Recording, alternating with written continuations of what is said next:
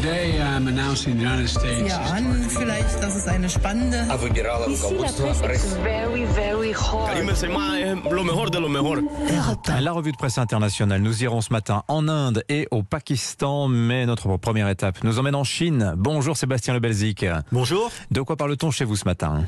Alors la une de l'actualité aujourd'hui en Chine, le confinement qui se prolonge à Shanghai où les cas de Covid-19 battent tous les records, souligne la presse. Une presse euh, qui d'un côté essaye d'enquêter, hein, c'est le cas des magazines Caixin et Sixtone. Le premier a publié un reportage sur les morts cachées du Covid dans les maisons de retraite de Shanghai. Le second sur des milliers d'enfants séparés de leurs parents, soit parce qu'ils sont malades, soit parce que leurs parents sont en quarantaine. Un bébé de 4 mois qui pleure sa mère depuis 10 jours, décrit le magazine. Des enquêtes euh, édifiantes, hein, mais qui ne seront restées en ligne qu'une petite heure avant d'être effacé par la censure, alors que la colère monte parmi les habitants. Dans la presse officielle, en revanche, on ne parle que des 27 millions de Shanghaïens dépistés quasiment tous les jours et de vastes sites de quarantaine comme le centre d'exposition de Shanghai où sont regroupées plus de 7000 personnes, le plus souvent asymptomatiques. Merci Sébastien. Direction maintenant le Pakistan. Bonjour Elodie Goulesque. Bonjour. À la une à Islamabad. Ce dont on parle ici, c'est d'un très gros coup de théâtre politique. Le président approuve la dissolution de l'Assemblée nationale sur l'avis du Premier ministre Imran Khan, titre le site internet anglophone GeoNews. Le Premier ministre pakistanais a échappé à un vote de défiance orchestré par une conspiration internationale, selon le ministre de l'Information cité dans l'article.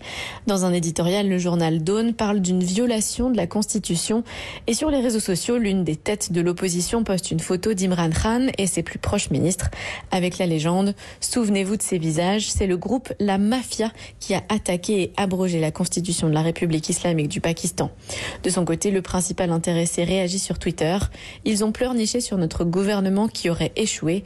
Alors pourquoi ont-ils maintenant peur de nouvelles élections? Merci Elodie. Non loin du Pakistan, en Inde. Bonjour Combastin. Bonjour. De quoi parle-t-on chez vous ce matin? Les médias indiens suivent avec attention l'agitation extrême au Sri Lanka voisin. Indian Express relate qu'en trois jours, le gouvernement a coupé les réseaux sociaux, décrété un couvre-feu et déployé l'armée face aux manifestations qui s'emparent du pays. Au moins 600 personnes ont été arrêtées. Pour comprendre la colère des Sri Lankais, Scroll India revient sur la terrible crise économique qui les frappe. L'île était largement dépendante des devises étrangères que les touristes lui fournissaient, mais ceux-ci ont disparu avec le Covid. Depuis quelques mois, les habitants manquent donc de tout, essence, alimentation et même électricité avec des coupures de 14 heures la semaine dernière selon Hindustan Times. La semaine dernière aussi, des examens ont dû être annulés faute de papier. Le couvre-feu est levé ce matin et beaucoup de médias prédisent que les manifestations contre le gouvernement vont continuer cette semaine.